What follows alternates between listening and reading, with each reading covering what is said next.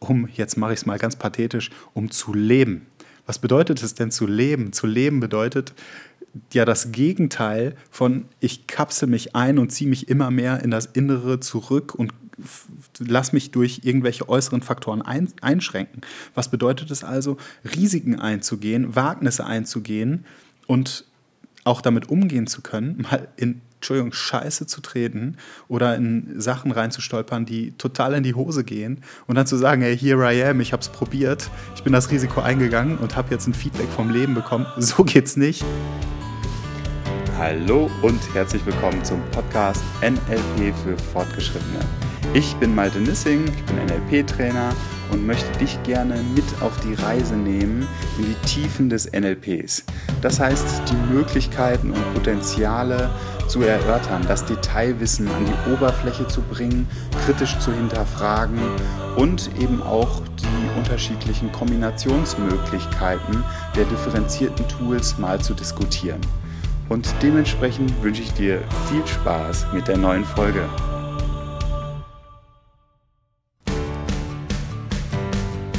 Grüß dich und herzlich willkommen zur heutigen Folge. Ich habe mich dazu entschieden, heute nicht in ein spezifisches Format tief reinzugehen, sondern habe nach zwei Wochen Seminar, also direkt zu Januar-Start, die ersten 14 Tage hatten wir einen Practitioner und danach ein Master-Seminar, jeweils sieben Tage in unserem Haus.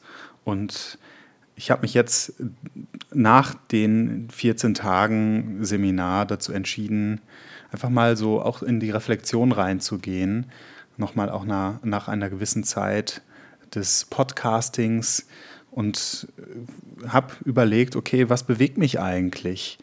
Und was bewegt mich dazu, NLP zu machen, NLP zu lehren, mich mit dem Thema zu beschäftigen? Und was prägt vielleicht auch meine Interpretation des NLPs maßgeblich. Zum einen hatte ich ganz am Anfang des Podcasts, also ich glaube sogar in der ersten Folge mal erwähnt, dass für mich das Allerwichtigste nicht das Format ist, also auch unabhängig vom NLP, das Coaching-Format, beispielsweise systemisches Coaching oder lösungsfokussiert, was ja auch ins Systemische gehört, Familienstellen oder mh, hm, eben das NLP, die radikale Erlaubnis oder vielleicht auch nach Frankel die sinnzentrierte Psychotherapie, dass nicht unbedingt die Methode für mich das Entscheidende ist, sondern vor allen Dingen, wer das Ganze praktiziert und wer das umsetzt, also der Mensch dahinter. Ist auch ganz interessant, kommt mir gerade so der Gedanke, das war auch eine große Diskussion, ich habe ja mal irgendwann Lehramt studiert und da war, da gab es eine sogenannte Hattie-Studie. Die Hattie-Studie hat die Faktoren aufgezählt, die am wichtigsten sind für den Lernerfolg bei Schülerinnen und Schülern. Und da war auf dem ersten Platz eben auch die Lehrerinnenpersönlichkeit. Also wie, welcher Mensch steht eigentlich hinter diesem Fach? Und das ist für mich auch was ganz, ganz Entscheidendes. Also auch interessant, jetzt kommt mir das nächste Beispiel aus meiner eigenen Schule. Ich stand immer sehr gut in Mathe und habe dann irgendwann meinen Mathelehrer gefragt. Ich meine, es wäre in einer, in einer 11. Klasse gewesen. Also liebe Grüße, Herr Kannstein, wenn du das hörst, wenn Sie das hören, pardon. Äh, ich will die Verantwortung dafür nicht abgeben, sondern vielleicht einfach ein bisschen offenlegen, wie auch Motivationsstrategien bei Menschen wirken. Ich habe ihn nämlich gefragt, wozu die Kurvendiskussion notwendig sinnvoll ist. Also wo kann man sie praktisch einsetzen? Und er sagte mir dann, naja, Malte, hm, Mathe braucht man eigentlich bis zur 9. Klasse, so für, den, für das praktische Nutzen, danach nur noch, um Mathematik zu studieren. Und da ich das nicht machen wollte, ich wollte kein Mathematik studieren, bin ich sofort instant von einer 2, ich war immer recht gut mit Zahlen und äh, hatte auch Spaß dran, auf eine 5 abgerutscht. Für mich war eigentlich so die Motivation in dem Moment raus. Und ganz im Gegenteil, bei Menschen, die dann für ihr Fach gebrannt haben, ich erinnere mich noch an einen sehr crazy, verrückten Physiklehrer von mir, Herrn, Herr Warnecke, der äh, ja sehr umstritten war. Und ich habe ihn dennoch geliebt, weil ich gemerkt habe, der hat für sein Fach gebrannt. Und da hatte ich dann auch einfach Bock, mich darauf einzulassen. Und dementsprechend habe ich das jetzt so gerade gedanklich auch übertragen auf die einzelnen Coaching-Tools, Aspekte, die Werkzeuge, hinter denen ja immer auch ein Coach, ein Trainer und so weiter steht. Sollte zumindest, wenn sie nicht einfach nur blank dort irgendwo im Internet rumstehen. Und auch da hat sich ein Mensch darüber Gedanken gemacht und es auf eine bestimmte Art und Weise interpretiert. Und genau das ist auch das, was mich am meisten prägt. Also meine Hauptmotivation ist, das NLP zu machen, weil es nach meinem Empfinden eine geniale Möglichkeit ist, Menschen sehr schnell, sehr tief zu begegnen.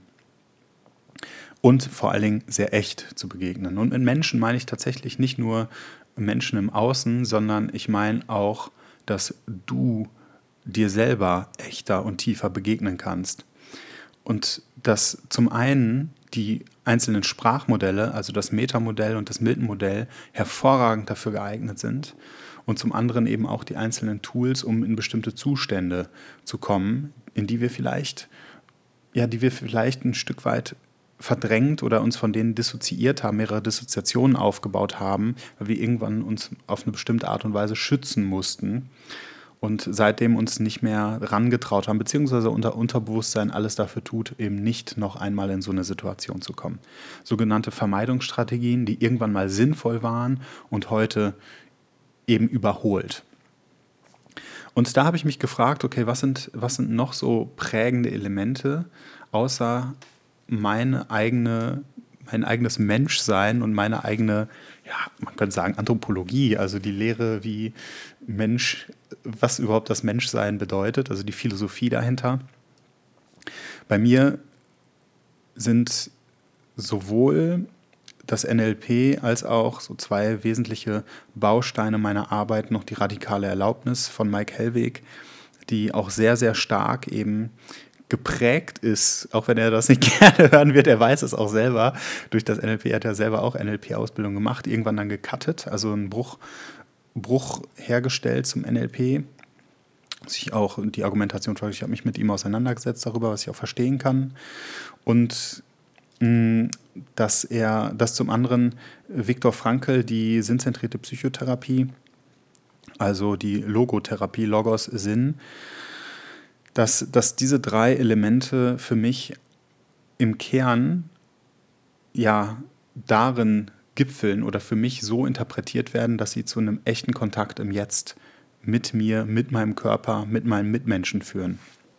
Und alle drei Wege, die haben mich schon in unterschiedliche Situationen gebracht, die ja unglaublich tief sind. Also eine, eine ganz, ganz tiefe Verbundenheit mit mir selber oder eben auch mit anderen Menschen. Und die sorgen auch dafür, also beziehungsweise nein, um das aktiv zu formulieren, ich habe natürlich dafür gesorgt, weil ich diese unterschiedlichen Tools und Herangehensweisen ja auch nutze, um eben diese Situation zu kreieren, zu gestalten. Und ich habe gemerkt, ach ja, bestimmte Ängste, die mich noch maßgeblich geprägt haben oder bestimmte Hindernisse, die mich noch maßgeblich geprägt haben vor ein, zwei, drei, vier, vier Jahren, die sind jetzt nicht mehr da, beziehungsweise sind anders da. Ich stehe manchmal in Situationen, von denen ich denke, jetzt müsste doch so eine Angstwelle über mich drüber kommen und mich in irgendeiner Art und Weise erschüttern. Und dann passiert das nicht. Und ich frage mich dann in solchen Momenten, ach ja, wie kommt das? Und dann wird mir das total klar, weil ich mich im aktiv damit auseinandergesetzt habe.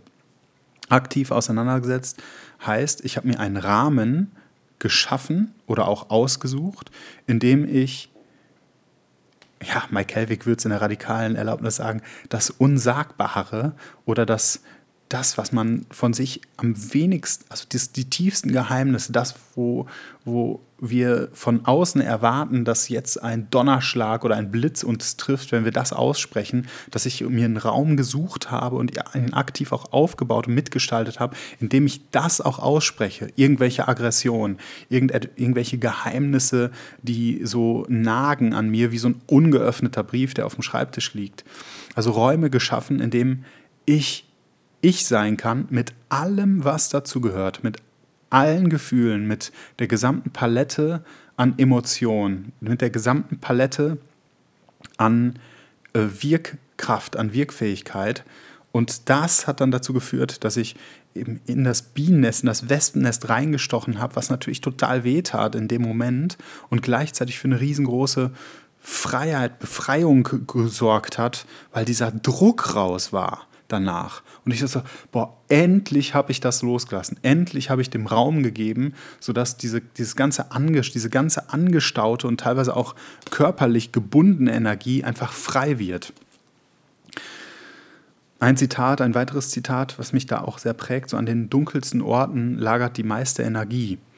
Ja, das klingt für mich so logisch. Also, dass so unterdrückte Energie, ja, das kriegt man ja auch mit bei, ich habe früher als Kind, oh Gott, darf ich das überhaupt erzählen? Naja, mit, mit Leon, meinem besten Freund.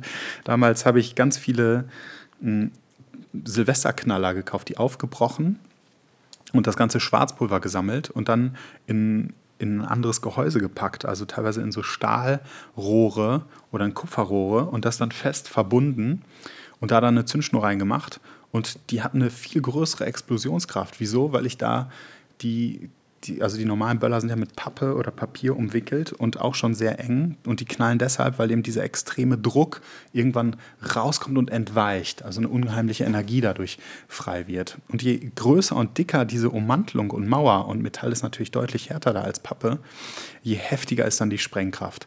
Und genau das machen wir oft auch metaphorisch, dass wir bestimmte Ereignisse so lange irgendwie wegpacken und sie ummauern, zementieren und teilweise Jahre, Jahrzehnte lang keinen wirklichen Kontakt zu diesen Situationen eventuell, zu irgendwelchen tiefsitzenden Imprints, eindrücklichen Erlebnissen in der Therapie würde man sagen, in traumatischen Situationen, dass wir die irgendwie wegpacken, umschließen, uns davon nicht nur sprachlich dissoziieren, also dass wir beispielsweise, das ist dann die Ausdrucksform auch einer Dissoziation, dass wir nicht mehr von der Situation aus ich, ich habe etwas erlebt, sondern man hat etwas erlebt und man kennt das ja so eine Situation, also dass quasi sprachlich diese Situation umschifft wird.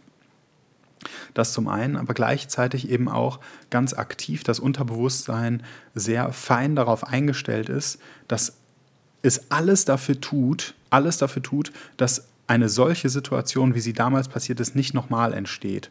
Und das sind dann oft diese unbegründeten, irrationalen Ängste, die entstanden sind, auch über die Zeit, weil unser Unterbewusstsein die ganze Zeit abgleicht. Also eine Imprint-Situation, eine eindrückliche Situation wahrnimmt und sie dann überträgt auf die Gegenwart und alles in der Gegenwart dann nur noch durch diese Brille, durch diesen Wahrnehmungsfilter sieht und die ganze Zeit Warnsignale äh, durchsendet. Also beispielsweise, vielleicht kennst du das, dass du irgendeinem Menschen etwas Bestimmtes unterstellst, also dass ein Vorurteil entsteht und dieser Vorurteil dazu führt, dass du bestimmte Dinge nicht sagst oder dich erstmal zurückhältst und einfach nur beobachtest oder auch merkst, dass du eingeschüchtert bist oder auch so in eine Regression gehst. Also quasi wie so ein kindliches Gefühl, dass da eine Autorität vor dir steht, vor der es in irgendeiner Art und Weise so eine Angstbarriere gibt.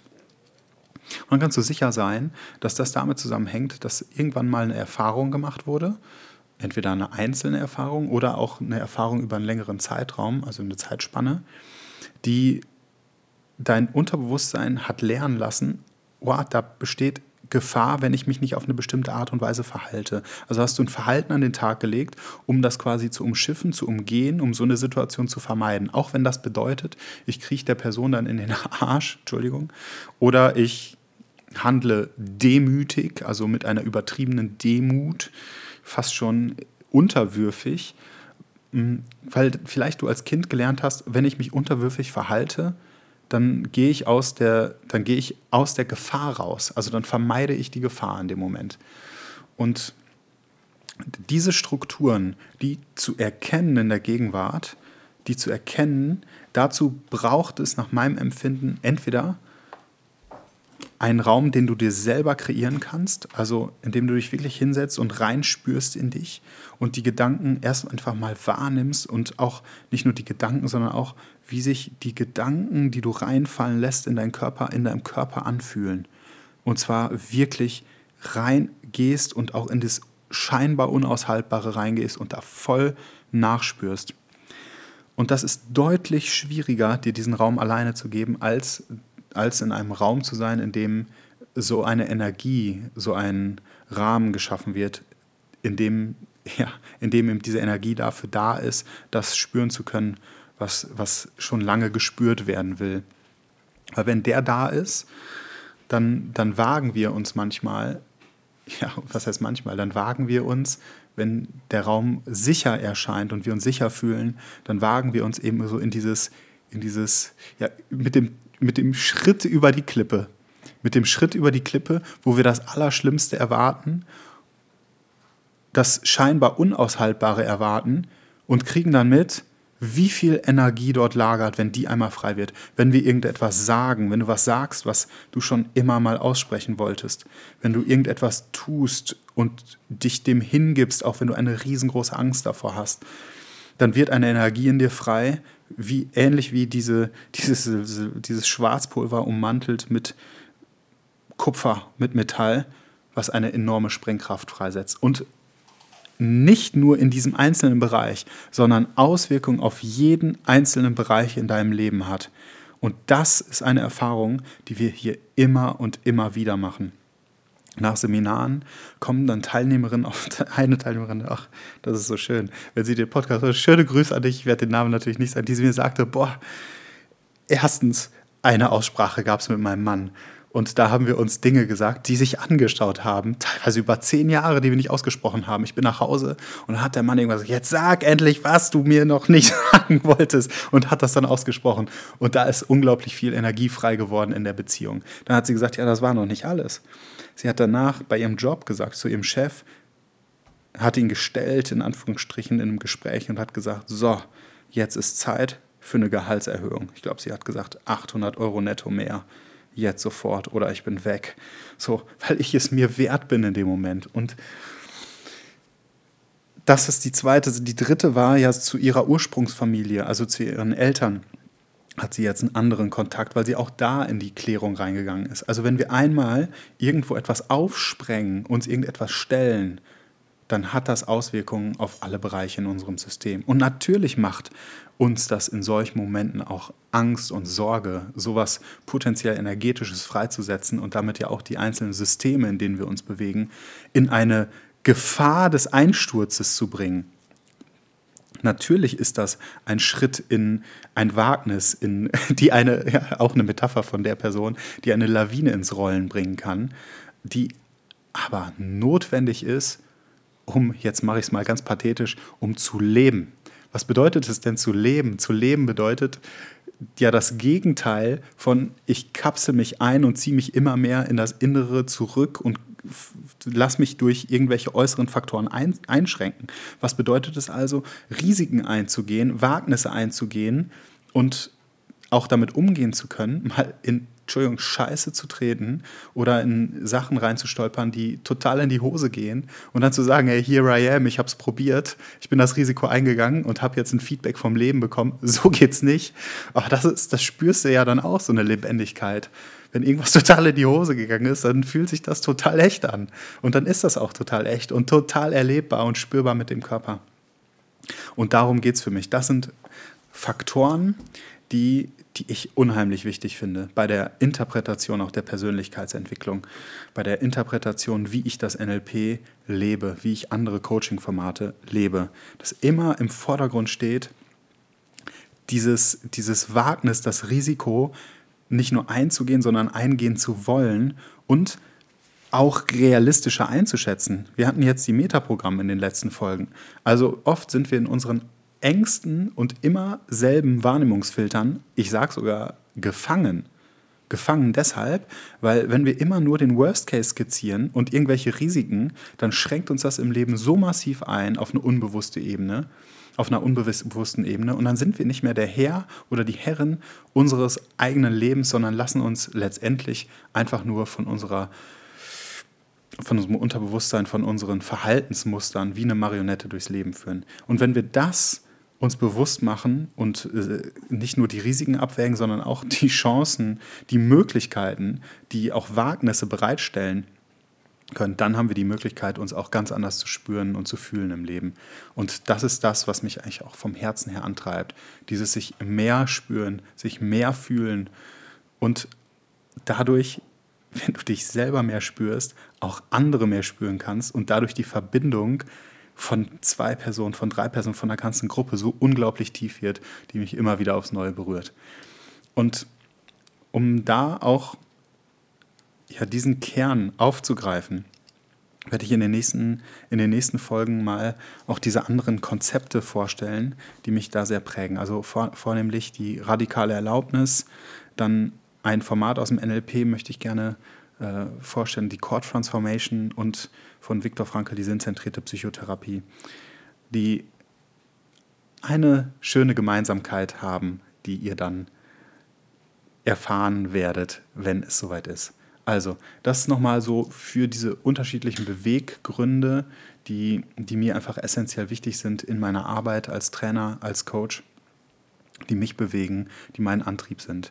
Und auch für dich eine Empfehlung, wenn du dir einen Coach oder einen Trainer suchst oder dir gerade ein Seminar aussuchst, schau dir vor allen Dingen an, von was für Menschen das praktiziert wird. Geh in den echten Kontakt, fühl nach, passt es menschlich und lass dich nicht verleiten von, ich sag mal, den Billo-Verkaufstricks, wie dass da jemand einfach nur schnell irgendwie eine Verknappung durchführt oder buche zwei zum Preis von einem oder was auch immer.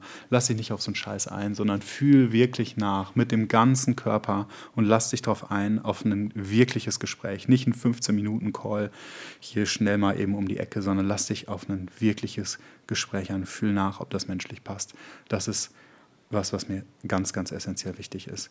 Und ob beim Gegenüber, also bei dem potenziellen Trainer oder Coach, auch die Bereitschaft dafür da ist, auch zu sagen Nein, weil auch wichtig ist, dass derjenige nachfühlt, ob das Ganze passt. Genau, so viel, so viel für heute und ach, das hat sich gut angefühlt heute. Und ich freue mich jetzt schon auf die nächsten Episoden, die mir auch sehr, sehr doll am Herzen liegen. Also bis dahin wünsche ich dir erstmal viel Spaß beim, ja, was auch immer du damit machst. Und bis zum nächsten Mal. Ciao, ciao.